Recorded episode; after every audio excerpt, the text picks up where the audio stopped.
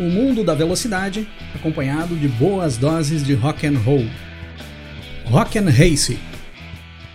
Fala pessoal, tudo bem com vocês? O holandês Max Verstappen está prestes a iniciar uma temporada na Fórmula 1 como o atual campeão mundial. Após ter conquistado o título da temporada de 2021 em uma disputa muito acirrada, com o inglês Lewis Hamilton, o principal piloto dos últimos anos dentro da categoria. E como será essa retomada de trabalho do Verstappen após ter conseguido bater o grande nome da Fórmula 1 dos últimos anos? Hoje nós vamos dar uma passada na história da Fórmula 1 para levantarmos alguns casos de pilotos que tiveram uma história parecida com essa do Verstappen, que tiveram uma disputa acirrada com um grande campeão da Fórmula 1 em alguma época e derrotaram esse campeão para tornarem-se campeões também. E aí nós vamos ver como como foi a temporada seguinte desses novos campeões. A temporada em que esses novos campeões mundiais iniciaram o ano como os atuais campeões. E vermos quais deles podemos comparar com o Verstappen nos dias de hoje. Já traçando alguns palpites e algumas previsões do que o Verstappen pode nos apresentar agora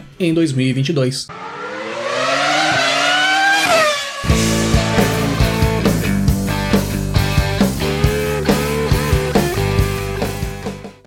No decorrer da história da Fórmula 1, nós tivemos vários pilotos que tornaram-se campeões mundiais, derrotando outros grandes campeões que também estavam nas pistas ali naquele momento. Mas foram apenas alguns deles que tiveram duelos acirrados com esses grandes campeões, na briga pelo título mundial, como foi o caso de Max Verstappen, que teve que derrotar o grande nome da Fórmula 1 no momento, o inglês Lewis Hamilton. O primeiro caso que eu levantei aqui foi no ano de 1967, quando o neozelandês Danny Hume tornou-se campeão mundial, derrotando um já tricampeão mundial dentro da categoria em um duelo acirrado no decorrer de toda a temporada. O Danny Hume derrotou ali em 1967 nada mais nada menos que o tricampeão mundial Jack Brabham, que não era simplesmente um tricampeão mundial. O Brabham era o atual campeão mundial ali em 1967, ele tinha conquistado o título em 1966, era o seu terceiro título da carreira, e o Brabham era também chefe do Danny Hume, pois ali naquele momento o Danny Hume era era piloto da Brabham, a equipe do Jack Brabham. Equipe, inclusive, pela qual o Jack Brabham tinha conquistado o seu título mundial em 1966, o seu terceiro título mundial. Então o Hume era colega de equipe do Jack Brabham, ali em 1967, e era também funcionário do Jack Brabham. Os dois tiveram um duelo pela liderança da tabela do Mundial no decorrer de toda a temporada de 1967, junto com o escocês Jim Clark da Lotus, que já era bicampeão mundial e também era um grande nome ali naquele momento. E na última etapa do campeonato mundial, o Danny Hume conseguiu buscar o seu primeiro título mundial na categoria, derrotando o tricampeão mundial Jack Brabham e também o escocês Jim Clark, que já era bicampeão mundial. E em 1968, o Danny Hume, agora campeão mundial de Fórmula 1, retorna para as pistas para fazer a defesa do seu título. E ele retorna correndo por outra equipe. O Danny Hume sai da Brabham e ingressa na McLaren. E aí nesse ano, correndo como o atual campeão mundial, em 1968, o Danny Hume faz um bom campeonato mundial. Não chega a buscar o título mundial ali naquela temporada, não busca o seu bicampeonato, mas disputa o topo da tabela no decorrer de todo o ano e acaba o campeonato na terceira posição. Então, apesar de não ter buscado um segundo título mundial ali no ano logo na sequência da conquista do primeiro título, o Danny Hume seguiu com um bom desempenho dentro das pistas e fez mais um bom campeonato dentro da categoria. Poucos anos depois, nós tivemos outro caso de um piloto que teve um duelo acirrado com um grande nome dentro da Fórmula 1, já um grande campeão mundial, e o nome a ser batido ali naqueles anos, no início dos anos 70. Foi no ano de 1972, quando o brasileiro Emerson Fittipaldi tornou-se campeão mundial de Fórmula 1, derrotando o escocês Jack Stewart. O Emerson ali naquele momento corria pela Lotus e o Stewart corria pela Tyrrell. O Stewart era bicampeão mundial já na Fórmula 1 e era o atual campeão mundial ali naquele momento. Ele tinha conquistado o título de 1971 já correndo pela Tyrrell. O Emerson não teve um campeonato tão apertado,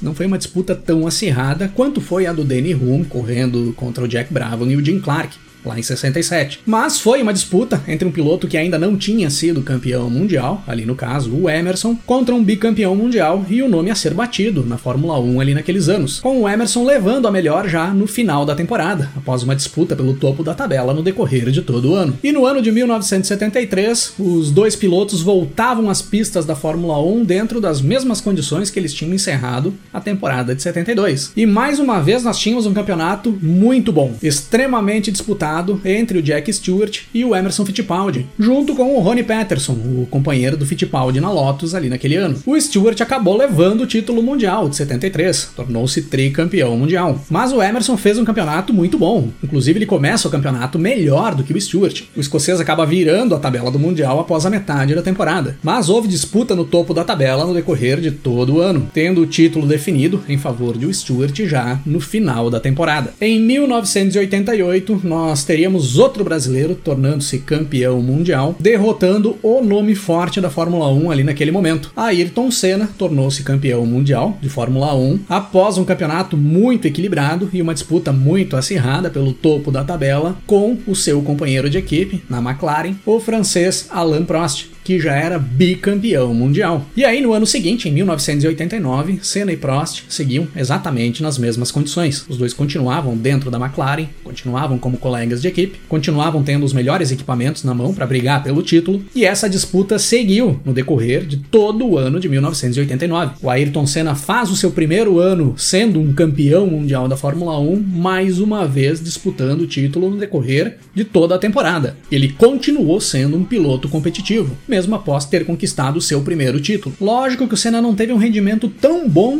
quanto ele conseguiu ter em 1988. O Senna conseguiu ser mais regular em 1988. Em 1989 ele sofreu mais com problemas, teve mais quebras, teve mais abandonos dentro da pista. E esses detalhes acabaram definindo o título mundial em favor do Alain Prost lá no final da temporada. Mas mesmo não tendo conquistado seu bicampeonato mundial logo no ano seguinte, após a conquista do seu primeiro título, não foi um ano ruim para o Senna. O Senna manteve o seu nível de competitividade no mesmo patamar do ano anterior, o ano da conquista do primeiro título mundial. Anos depois, em 1997, nós teríamos o canadense Jacques Villeneuve da Williams conquistando o seu título mundial, derrotando o bicampeão mundial Michael Schumacher, em um campeonato que teve uma disputa muito acirrada, com o título sendo definido já nas últimas voltas da última corrida do ano, terminando inclusive com muita polêmica naquela corrida em Jerez de la Fronteira, onde Schumacher joga o carro para cima do Villeneuve, tentando causar um acidente proposital, pois o Schumacher era o líder do campeonato ali na última prova e caso o Villeneuve abandonasse a prova, o Schumacher seria o campeão. Mas o Villeneuve se mantém na pista após esse choque entre os dois, termina na terceira posição e soma pontos suficientes para passar o Schumacher na tabela do Mundial e conquistar o seu título. Sem contar que o Schumacher ainda foi excluído do campeonato após ter feito essa manobra para cima do Villeneuve. E aí, em 1998, o Villeneuve entra nas pistas da Fórmula 1 sendo o mais novo campeão mundial da categoria. Mas as coisas ali seriam bem diferentes do que tinha sido em 1997. O carro da Williams ali naquele momento já não era mais o melhor carro do grid e nem o segundo melhor carro do grid. A Williams começava a ficar para trás em termos de desempenho. O próprio Villeneuve também já não conseguia mais ter o mesmo rendimento que ele conseguiu ter em 1996 e 1997, os dois primeiros anos dele na Williams, e acabou sendo um campeonato abaixo da média para o Jacques Villeneuve no seu ano seguinte à conquista do título mundial na Fórmula 1. O Villeneuve ficou longe da briga pelo título mundial e longe de fazer performances surpreendentes. E quem assumiu o protagonismo na briga pelo título mundial ali naquele momento era o finlandês Mika Hakkinen, que corria pela McLaren e disputaria o título mundial de 1998 durante todo o ano com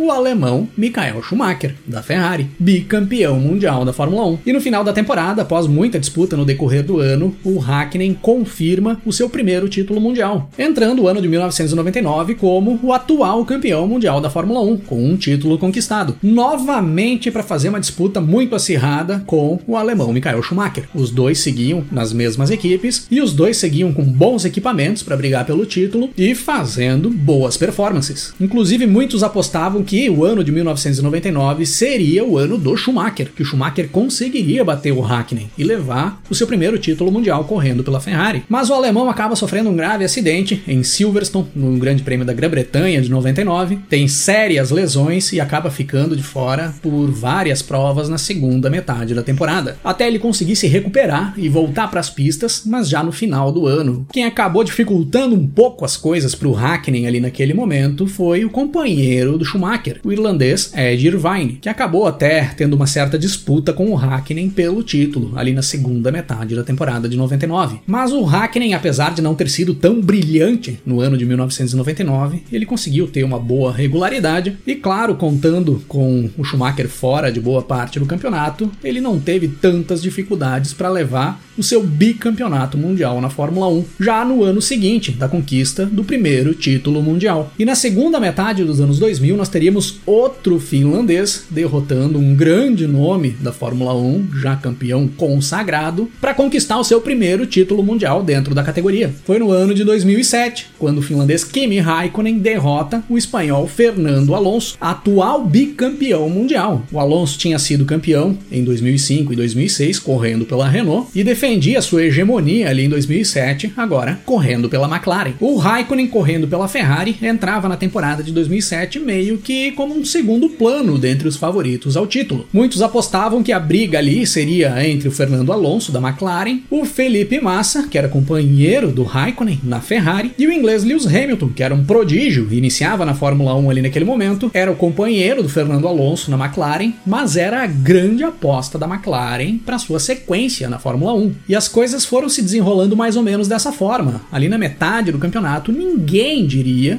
que o Raikkonen estaria lá no final do ano disputando o título. Mas a McLaren acabou se atrapalhando bastante no decorrer do ano, teve vários problemas internos, inclusive brigas entre o Alonso e o Hamilton, muitos desentendimentos dentro da equipe, e quando chegamos ao final da temporada, nós tínhamos o Kimi Raikkonen surpreendendo todo mundo, assumindo a liderança na tabela do Mundial na última corrida do ano, no Grande Prêmio do Brasil, derrotando seus rivais, dentre eles o Fernando Alonso, atual bicampeão mundial, e conquistando seu primeiro título na categoria. Aí em 2008 o Raikkonen seguia na Ferrari, agora como o atual campeão mundial. Só que aí as coisas ficaram um pouco mais complicadas para o Raikkonen no decorrer de 2008. Quem assumia o protagonismo ali dentro da equipe naquele ano era o brasileiro Felipe Massa. E o Raikkonen no decorrer da temporada passa a trabalhar dentro da Ferrari para ajudar o Massa a conquistar o título mundial. Ou pelo menos essa era a ideia. O Massa tinha tido um papel muito importante na conquista do Raikkonen em 2007 e as coisas viravam ali em 2008. O Raikkonen é que teria que ajudar o Massa. Então, com esse papel de auxiliar do Raikkonen ali no decorrer da temporada de 2008, ele acaba ficando bem apagado dentro das pistas. Assumia literalmente o papel de segundo piloto e não foi nem sombra daquele Raikkonen que nós tínhamos visto na segunda metade de 2007. O Raikkonen que conquistou o título mundial. Logo na sequência, em 2010, o alemão Sebastian Vettel correndo pela Red Bull tornaria-se campeão mundial, também derrotando o espanhol Fernando Alonso, o bicampeão mundial ali naquele momento. O Vettel correndo pela Red Bull o Alonso agora correndo pela Ferrari. E aí nós tivemos uma das disputas mais acirradas pelo título mundial da história da Fórmula 1 e uma das viradas de campeonato mais sensacionais. O Vettel assumiu a liderança da tabela do mundial pela primeira vez no decorrer de toda a temporada de 2010, na última etapa da temporada, o Grande Prêmio de Abu Dhabi. Antes da última prova iniciar, ele era o terceiro colocado na tabela. E aí vencendo essa prova, ele passa o Mark Webber, o seu companheiro na Red Bull, e o espanhol Fernando Alonso da Ferrari, que era o líder do campeonato e o favorito a levar o título. E aí, em 2011, o Vettel entraria nas pistas da Fórmula 1, ainda correndo pela Red Bull, agora como o atual campeão mundial. E o Vettel dominaria as pistas ali naquele ano. Não teve para ninguém. O Vettel botou o campeonato mundial de 2011 embaixo do braço e ganhou de lavada. Praticamente nem teve disputa pelo título mundial em 2011. Dos pilotos que tornaram-se campeões mundiais, derrotando grandes campeões dentro da categoria, após uma disputa apertada, o Vettel foi o que teve o melhor ano de retorno para as pistas. Foi o único que dominou totalmente a temporada do ano seguinte à conquista do seu primeiro título mundial, abrindo caminho ali naquele momento para uma das maiores hegemonias que um piloto teve na história da Fórmula 1, que foram os quatro títulos mundiais em sequência do Sebastian Vettel de 2010 até 2013. E agora nós temos o Max Verstappen, da Red Bull, após um campeonato muito disputado com o Hamilton, com brigas na pista, trocas de farpas fora da pista e liderança mudando de mãos no decorrer de todo o campeonato de 2021, com título mundial definido na última volta da última corrida do ano e com muita polêmica. O Verstappen se prepara para entrar nas pistas da Fórmula 1 como o campeão mundial. E o que nós podemos esperar do Max Verstappen nessa temporada de 2022? Como vai ser o ano do Verstappen estampando o número 1 no seu carro? Nós podemos fazer algumas comparações da história do Max com alguns pilotos que viveram algo parecido no decorrer da história da Fórmula 1 e que eu citei aqui no episódio de hoje. O Max Verstappen é um piloto jovem de idade, mas já com uma certa experiência dentro da Fórmula 1, visto que ele começou na categoria muito jovem ainda. O Verstappen vai iniciar iniciar agora em 2022 a sua oitava temporada. Então ele levou um certo tempo para chegar ao título mundial. Só que o Verstappen, mesmo antes de conquistar o título, ele já não era mais considerado uma promessa dentro da Fórmula 1. Ele já era uma realidade. Ninguém mais duvidava da capacidade dele de conseguir buscar bons resultados. O que precisava no Verstappen era amadurecimento e ter um bom carro em mãos. E aí em 2021 essas coisas chegaram. O Verstappen se mostrou um piloto mais maduro, apesar de, na minha opinião, ele ainda não ser um piloto completo. Ainda falta bastante para ele chegar lá. E ele conseguiu um carro competitivo, conseguiu um carro que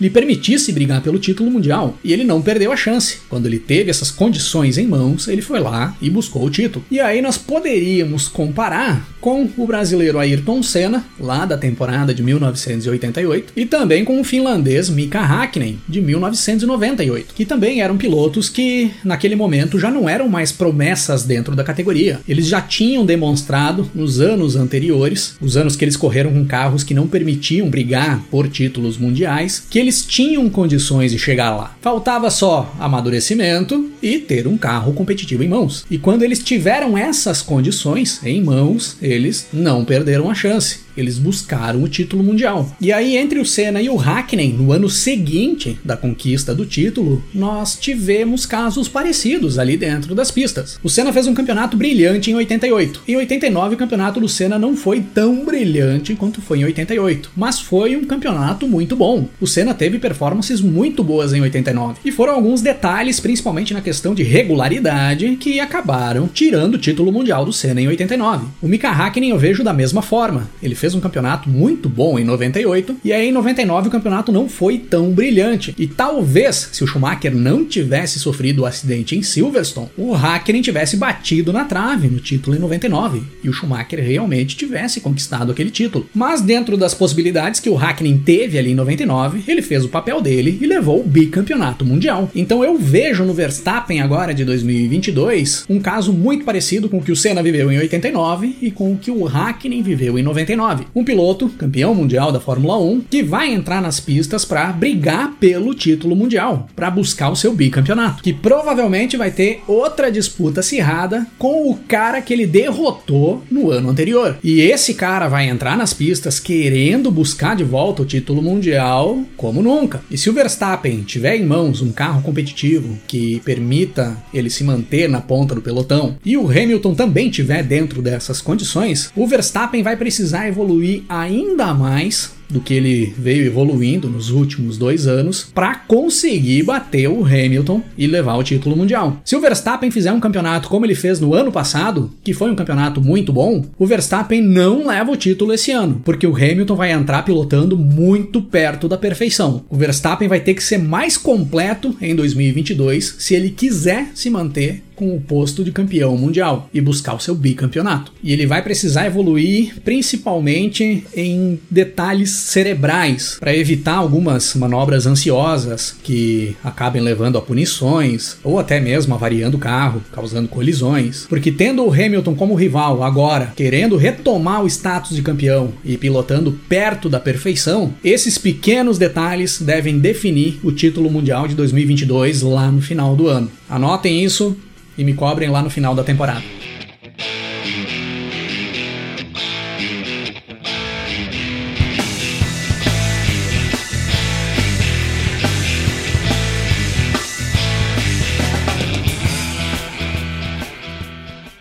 No ano de 1998, quando Mika Hakkinen conquistou o seu primeiro título mundial, batendo o grande nome ali naquele momento, o alemão Michael Schumacher, que já era bicampeão, era lançado o álbum Americana, dos californianos do Offspring. Eu lembro bem quando eu comprei esse álbum lá na época. Eu comprei por causa dos hits que já vinham rolando na MTV e nas rádios aqui do Brasil. Mas eu acabei curtindo o álbum inteiro ele é um álbum que entra nas listas dos melhores álbuns de punk rock de todos os tempos. Fica a dica aí para quem curte um som mais voltado pro punk rock, o álbum Americana do Offspring. Para encerrar o episódio de hoje, eu vou rodar a faixa 7 do Americana. She's Got Issues. Se liguem aí no som. Eu bebo, eu como o bom e velho rock and roll. Rima com chuveiro, entra noite, madrugada.